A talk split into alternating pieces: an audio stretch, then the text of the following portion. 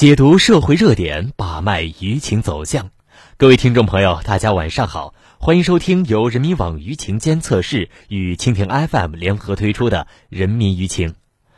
那近两年来呢，明星吸毒、复吸被抓的事件屡见不鲜，大众对娱乐圈加吸毒已经有了深刻的印象。娱乐圈每个涉毒明星的背后都有着千奇百怪的故事，但最终结局都是毒品的诱惑胜过了一切。那么，是否娱乐圈更容易沾染毒品？如何治理娱乐圈的涉毒现象呢？在今天的节目里，人民网舆情监测室综合整理了网民们的众多观点，为我们多视角、全方面的解读这一问题。面对娱乐圈屡次涉毒的现象，许多网友提出疑问：是不是因为明星这个特殊的职业身份，使得他们更加偏爱沾染毒品呢？腾讯文化认为。尽管媒体披露的数字并没有显示出明星群体对毒品有更明显的偏好，但是通过百度检索新闻全文的方式，设置关键词“明星吸毒”，可查询到的新闻报道有八十五万七千篇；而检索社会闲杂人员吸毒，可查询到的新闻报道只有十四篇，不到明星吸毒的十万分之二。尽管从经验和常识来判断，社会闲杂人员的吸毒比例理应不低，但明星吸毒的报道量却是社会闲杂人员吸毒的近十万倍。这种现象的出现，因为明星作为媒体和舆论的宠儿，有任何八卦都必然是舆论的焦点。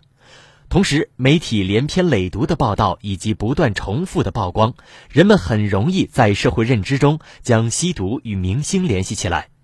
所以，媒体也好，读者也好，严重高估明星群体的吸毒普遍性和严重性，已经成为了一种无意识的偏见。据人民网舆情监测室统计，新闻博客上有网友指出，明星为什么爱吸毒成为一个热门话题，不少媒体都做过报道，大多指向明星身份与处境的特殊性，勉强联系起来，人们说的最多的还是明星的示范效应。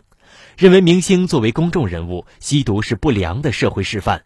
不过，就算一个个的明星痛哭流涕的忏悔半天，可很多人还是觉得离得太远。只有脑残粉才会去模仿追随。警方证实，只要明星吸毒被抓，十有八九都是因为吸食冰毒。冰毒是典型的娱乐性毒品，与传统的毒品不同的是。人们为了追求感官上的快乐而吸食这种毒品，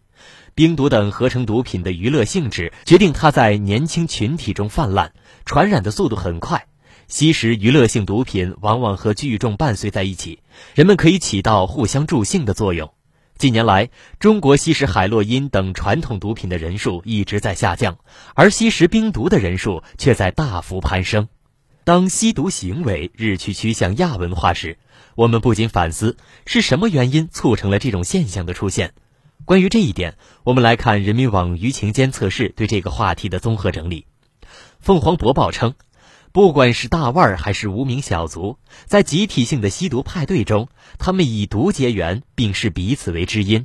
加上新型毒品不断被按需开发，这些现象其实在宣告着吸毒不再仅仅是满足自己的毒瘾，已经成了娱乐圈或者是其他城市亚群体中人际交往的新型工具。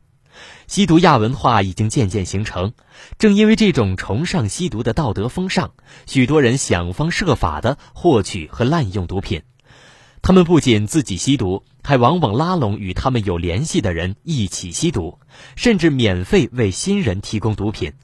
他们不断扩大吸毒者的队伍，以显示其吸毒风尚的正确性，并且为了自己的私利，很多吸毒者后期往往一边吸毒一边贩毒。一位出演文艺片的演员说。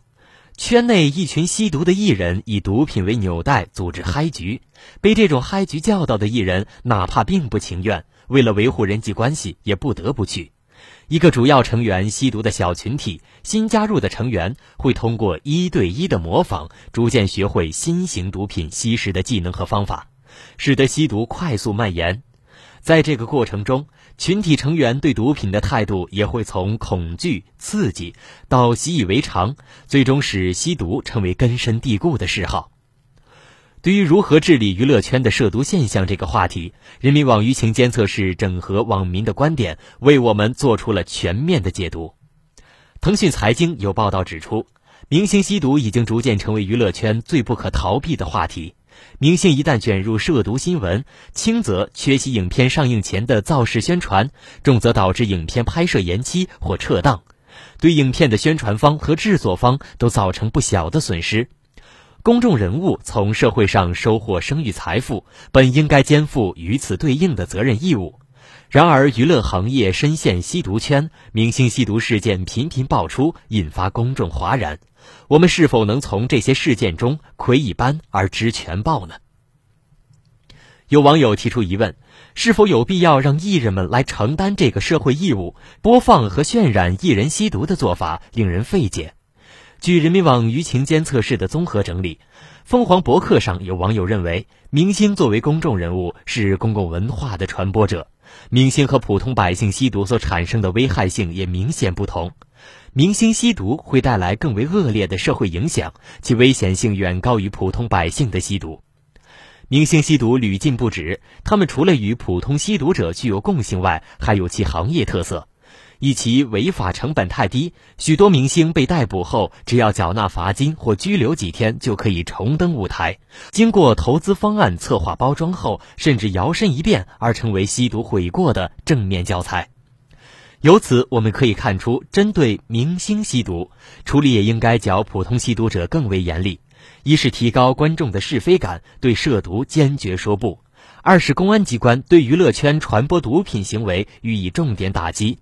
三是规定各类广告不得出现吸毒人员声音、画面；四是推广演出行业协会经验，净化演艺界队伍；五是对吸毒人员主演、参演的影片在审批环节设置门槛；六是对多次因吸毒被抓以及容留他人吸毒的艺人实施终身禁演。好了，今天的人民舆情就到这里，感谢大家的收听，我们明天见。